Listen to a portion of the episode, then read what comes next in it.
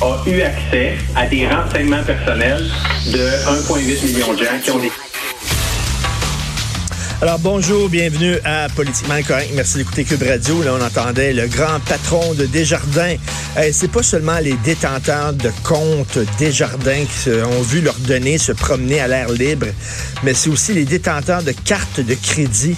C'est vraiment tout le monde qui a eu affaire à Desjardins. Là. Vous êtes déjà rentré une fois pour vous protéger du froid dans une succursale de Desjardins. That's it. On va tout savoir de vous. C'est vraiment n'importe quoi. C'est une passoire totale. Et il y a beaucoup de gens qui commencent à dire que Desjardins manque euh, beaucoup de transparence. On va en parler de toute façon un peu plus tard avec Pierre Couture.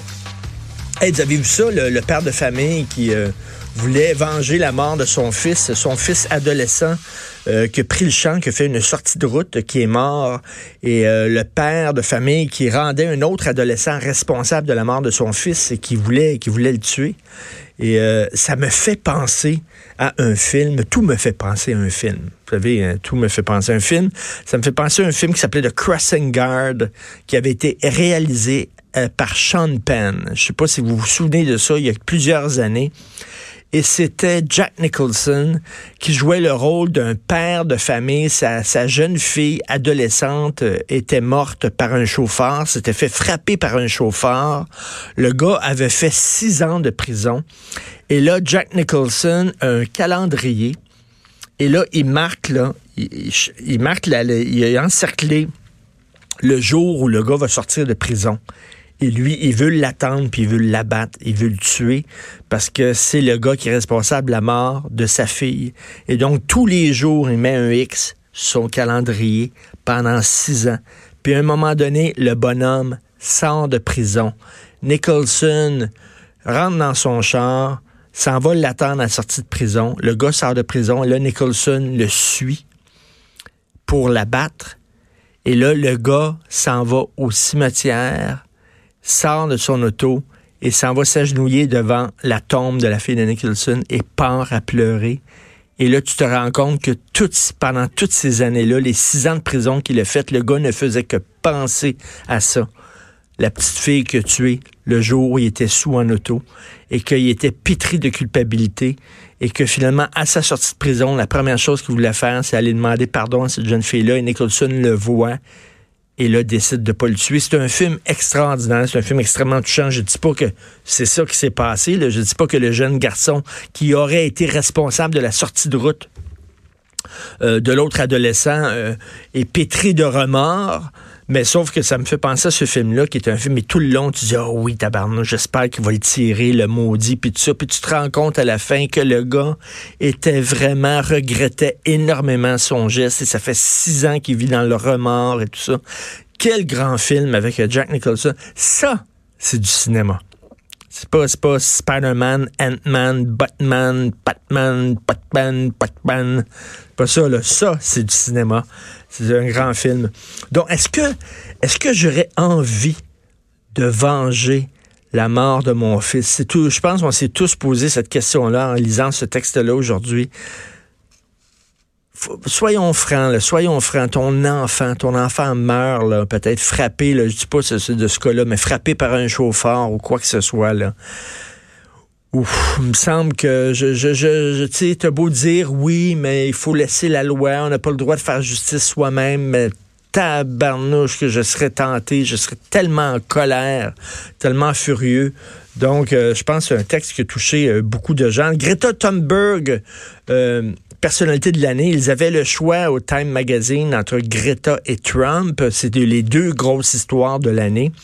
Deux personnes qui divisent, deux personnes clivantes deux personnes qui ont vraiment euh, aspiré, je veux dire, tout, tout, tout le, temps d'antenne cette année. Tout le monde parlait de Trump contre ou pour. Hein. Euh, aux États-Unis, c'est Trump, Trump, Trump, Trump, Trump du matin au soir. Et Greta Thunberg aussi. Greta, on l'aime, on l'aime pas. Reste qu'elle est incontournable. Effectivement, je veux dire, veut, veut pas elle a, elle, a, été comme le paratonnerre de quelque chose. Elle a mis le feu. Elle a été euh, l'étincelle qui a parti un mouvement, surtout chez les jeunes. Euh, il y a beaucoup de gens, mais je ne sais pas, je pense pas que ce soit la meilleure porte-parole du mouvement écologiste. Greta Thunberg, c'est comme un un ras-le-bol, une, je sais pas, les jeunes sont, hein, on parle d'éco-anxiété, ils sont anxieux, euh, ils sont inquiets avec raison, ils voient ce qui se passe, ils lisent les, les rapports faits par les chercheurs, c'est pas de la gnognotte, là. Les rapports par des, pas par des deux de pique, pas par des zéros, par des gens qui sont brillants, intelligents, puis qui disent que la situation est urgente, et on peut comprendre que les jeunes soient inquiets. Fait que Greta Thunberg, c'est un peu comme le, le fuck you. C'est comme, hey, faites de quoi? Bon. Right here, right now, right here. Remix de Fatboy Slim, right, here, right now, avec Greta. How dare you? How dare you? C'est vraiment ça, c'est le cri, c'est le cri du cœur des jeunes qui parlent aux plus vieux en disant le fait de quoi.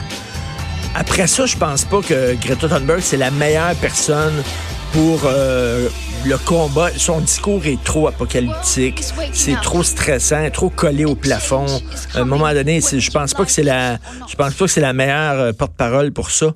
Mais le, côté là, wow, il se passe de quoi, faites de quoi, le côté cri de colère, effectivement, le représenter ça parfaitement. J'ai hâte de voir dans quelques années, je suis convaincu, dans quelques mois, il va avoir des longs reportages, il va avoir des livres peut-être sur les, les dessous de l'affaire Greta Thunberg. Qui est derrière elle? Qui l'a manipulé? Qui l'a financé? Qui l'a pompé? C'est qui le groupe qui est derrière elle? Parce que visiblement, les discours qu'elle prononce, c'est pas elle qui les a écrits. Il y a quelqu'un qui les écrit pour elle. C'est qui les gens? J'ai très hâte qu'on gratte un peu le... Moi, je pense que c'est une euh, compagnie de croisière.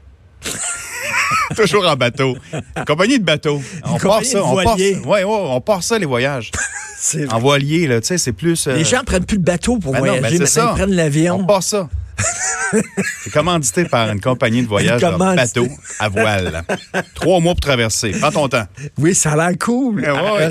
ça. Ça a l'air très cool. Oui, on va voir. C'est des catamarans. C'est une compagnie. Ça pollue pas. C'est un fabricant de catamarans qui la finance. Greta Thunberg, donc personnalité de l'année, c'est pas vraiment très surprenant. Le Donald, il doit être en maudit. Donald s'est fait damer le pion. Il aurait pu avoir sa face sur le Time Magazine. Il s'est fait damer le pion par une jeune adolescente, suédoise en plus. Une Suédoise qui fait le, la page couverture d'un magazine américain. My God! Le protectionnisme, America First, Make America Great Again. Donc, euh, Trump, ben, vous avez vu, Trump, euh, deux, euh, donc deux, voyons, deux, deux accusations en fait contre lui, mais on a laissé tomber l'accusation de corruption. Et pourtant, Nancy Pelosi l'avait dit, hein, le brandissait là, haut et fort, là, disait qu'il est corrompu, il a, il a, vraiment commis un acte de corruption, puis tout ça. Puis finalement, ils ont laissé tomber ça parce que ça aurait été difficile à prouver. Mais tu sais, lui, il est arrivé en poste. Il y avait, l'Ukraine recevait une aide militaire de 400 millions de dollars par année.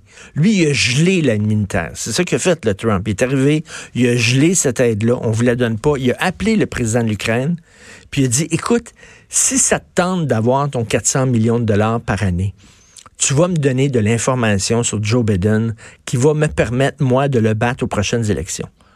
Donc, le gars, il a mis, il a assujetti une aide militaire que les États-Unis donnaient à un pays pour ses fins personnelles, pour pouvoir gagner ses prochaines élections. Si c'est pas un acte de corruption, je me demande c'est quoi je te donne 400 millions. C'était pas 400 millions de ses poches, mais tu sais, moi, je vais débloquer, je vais te donner 400 millions à ton pays si tu me donnes de l'information, c'est une, une, forme de corruption. Mais finalement, ils sont pas allés avec cet acte d'accusation-là parce que ça aurait été difficile à prouver.